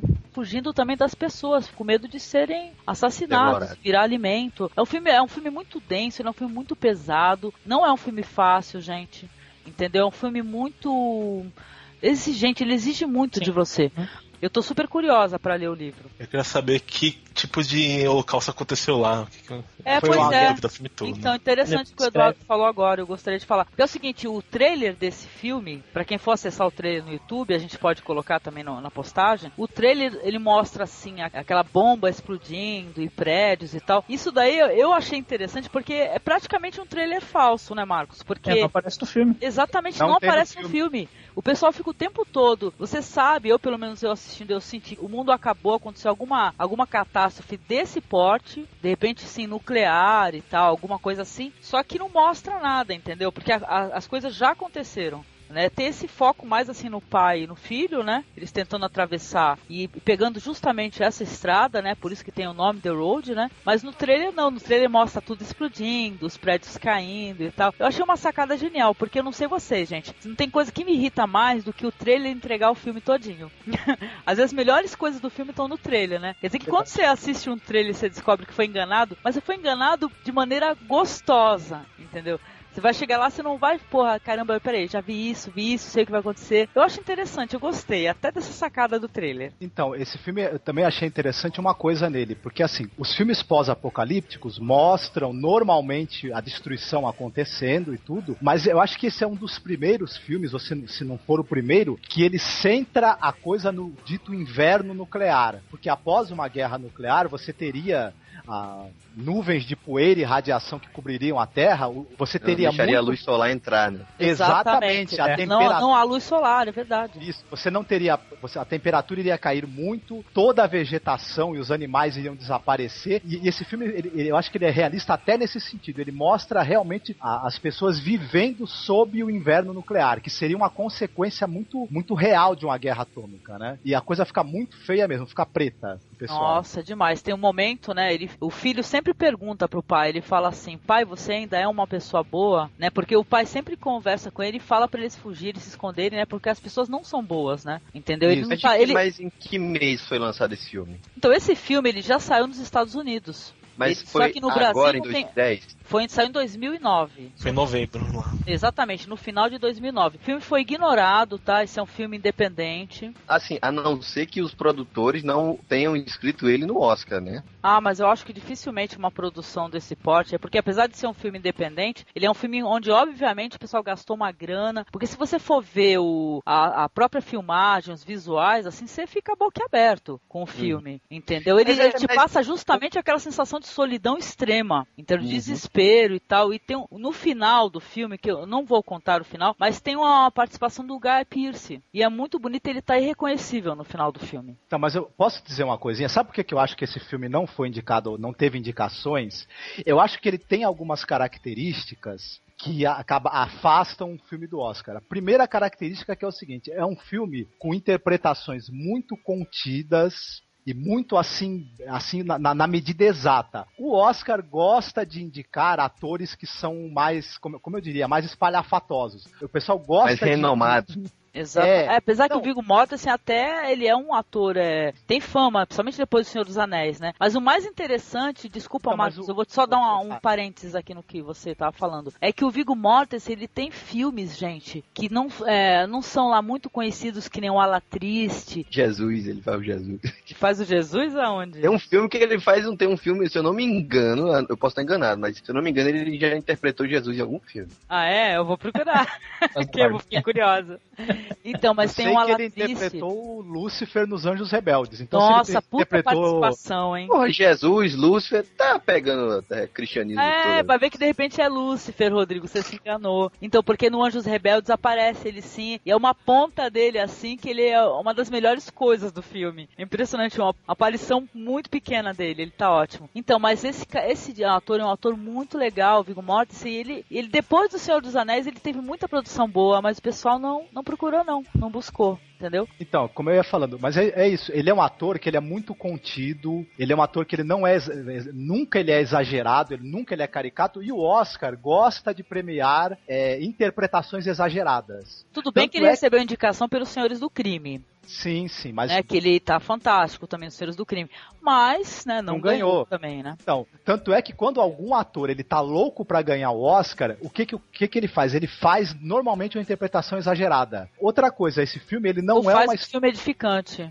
Exato. tipo Esse- assim, a procura da felicidade. Isso, é aí, que eu ia, tipo. é aí que eu ia chegar também. Esse filme ele não é uma história de superação. Ele, ele é Uma uma história história. bonita. Não é uma história bonita. Não, ele não é uma é. história onde não, há- é, onde não há esperança. Existe, na verdade, uma teimosia para se tentar sobreviver, uma luta pela sobrevivência teimosa, mas que não é uma história de superação, né? É uma história mais de obsessão do pai Eu não querendo sei se é obsessão. Eu não sei se é obsessão, sabe por quê? Porque assim, é um pai, ó, você tem um filho. Você tem um filho num, num planeta assim onde tá morrendo tudo. Você, então Isso. você tem que criar essa criança e você tentar é, fazer essa criança entender ou ela, essa criança aprender a sobreviver. Exato, Como não, é que você vai fazer isso, cara? Isso, mas ou você uma coisa- mata essa criança criança, você abandona essa criança, fala, eu não vou ser responsável por isso, ou você fala, não, eu vou te criar para que você possa sobreviver. Só que a gente sabe que, por exemplo, eu não vou, te- não vou entregar, mas a gente sabe que, no- que todo o esforço dele, mesmo assim, é, é muito improvável que o filho sobreviva. Com tudo que ele faz, é muito improvável. E outra coisa, e ele tenta ensinar o filho que nós somos os caras bons, nós temos essa chama. E ele mesmo, depois,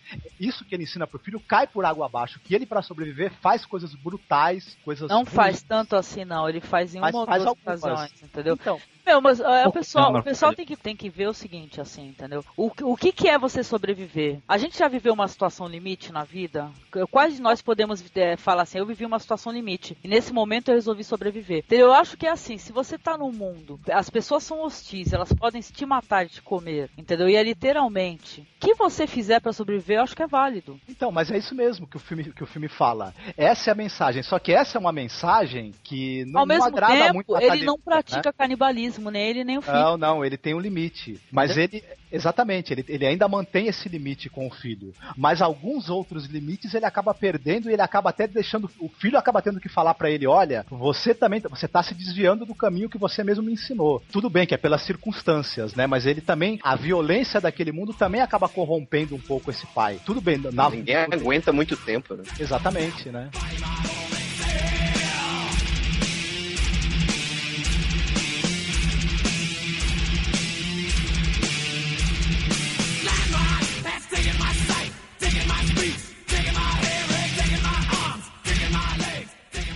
Assim, o pessoal fica irritado com, com as indicações do Oscar e tal. É, não levem, não- ao meu ver, não é para ser levado como um prêmio de cinema sério. Um filme que indica Avatar, Distrito 9 e Up como melhores filmes do ano. Não deve ser levado em consideração. É, Avatar, um show de efeitos, nada mais. Distrito 9 é uma inovação de roteiro, mas quebra no clichê. E Up só tem um bom início, só. Final você já sabe o que vai acontecer. É, enfim, Oscar não leva em consideração, é um prêmio comercial. É, Avatar só tá lá porque rendeu 2 bilhões. Isso, isso eu garanto a você. É que nem você falou, você falou pra cada um dar o seu Oscar lá na sua casa, né? Eu acho que isso é Exatamente. importante, porque a única coisa que a gente comenta, assim, o que deixa a gente frustrado é que tem produções que elas são ignoradas, né? Totalmente, né? E infelizmente o Oscar, é, ele dá uma visualização maior, né? Tanto pro certeza. diretor como pro ator, né? Isso aí é uma frustração. To- toda, todo ano, quando tem o Oscar, fica todo mundo frustrado e é sempre assim, viu? Não tem jeito. Pelo menos esse ano a gente tem o Michael Haneke, né? Com a fita branca, né? Filme muito interessante aí, quem sabe? Eu acho que vai ganhar também, né? Vamos torcer, né? Eu espero que Tarantino também ganhe alguma coisa. É, o Bastardos Inglórios, né?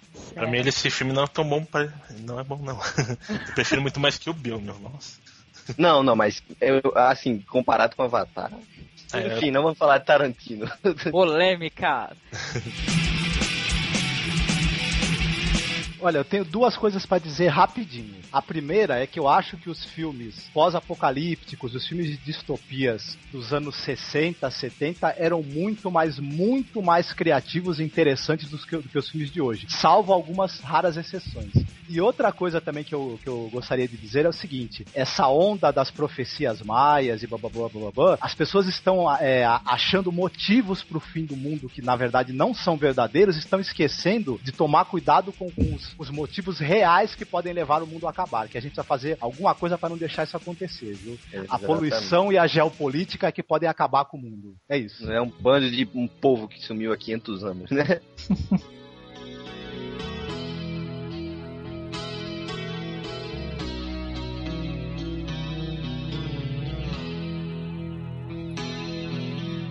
É, agradecer, agradecer o convite aqui, é, foi muito legal participar. Pedir para a galera acessar o www.jerimumbeta.com.br, é um site feito por nordestinos, eruditos, filhos de Kenga, que a gente fala sobre várias coisas lá. E também acessar o Tosco Chanchada, que eu escrevo alguns artigos sobre cinema, interessantes ou não. Ah, é eu isso achei interessante. Tanto que o que me levou até você foi o teu artigo. Exatamente. Eu achei obrigado. interessante, achei um barato. Falei, o Rodrigo tava lá no Tosco defendendo o cinema off Hollywood, gente. Muito legal, viu? Parabéns, No Rodrigo. meio do, do, do chanchadeiro. Ah, é isso, é meu dever. pô. Eu adoro o Tosco chanchado, eu acho demais, cara. E é isso aí, valeu pelo convite e precisando estamos aí. Tá certo, muito obrigada também. Bom, nós vimos filmes nesse podcast aqui que retratam o fim do mundo, ou o quase fim do mundo, né? Ou, ou uma tentativa de recomeço depois de um- uma desgraça, né? Como as, as doenças, os zumbis, ou, ou até as tempestades, ou coisa, ou coisa assim, né? O que, o que a gente tem que perceber é que nessas situações é o comportamento do, ser humano. Pessoas param de confiar uma nas outras e, e entra aí o instinto de sobrevivência. É isso aí.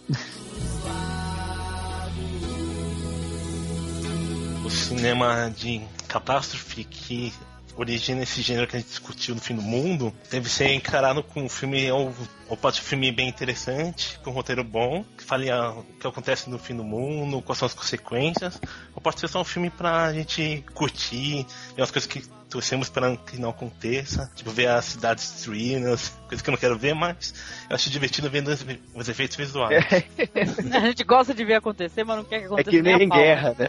É, que nem em guerra. nossa. Todo mundo quando é pirralho quer sair atirando. Vai pra uma guerra pra tu ver se tu vai gostar. Eu achei até uma lista de filmes são, que aparece Nova York sendo destruída. Tem uns 30 filmes aqui. Nossa, depois tu manda pra gente, tá? Tá, mano, sim. Curiosidade.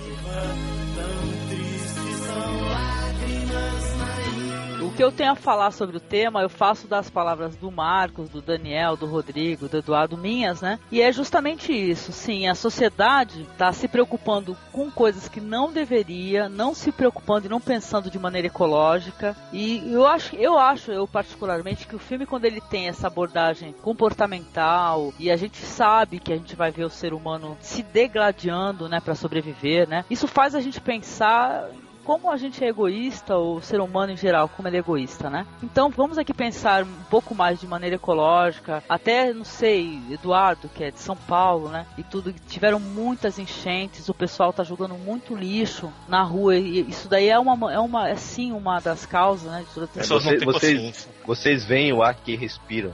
Exatamente. Então as pessoas têm que tomar cuidado, colocar o lixo na rua aqui em São Paulo, duas horas antes de passar o lixeiro. Não adianta que deixe o lixo lá, se cair uma chuva já leva ele embora. Então as pessoas têm que cuidar disso e quer, tem que jogar num, num lugar que seja reciclável para pilha, para não acontecer alguma coisa de num lixo orgânico e, e contaminar algum lugar. Então tem que tomar cuidado em tudo, porque senão São Paulo e o resto do mundo vai sofrer bastante com isso.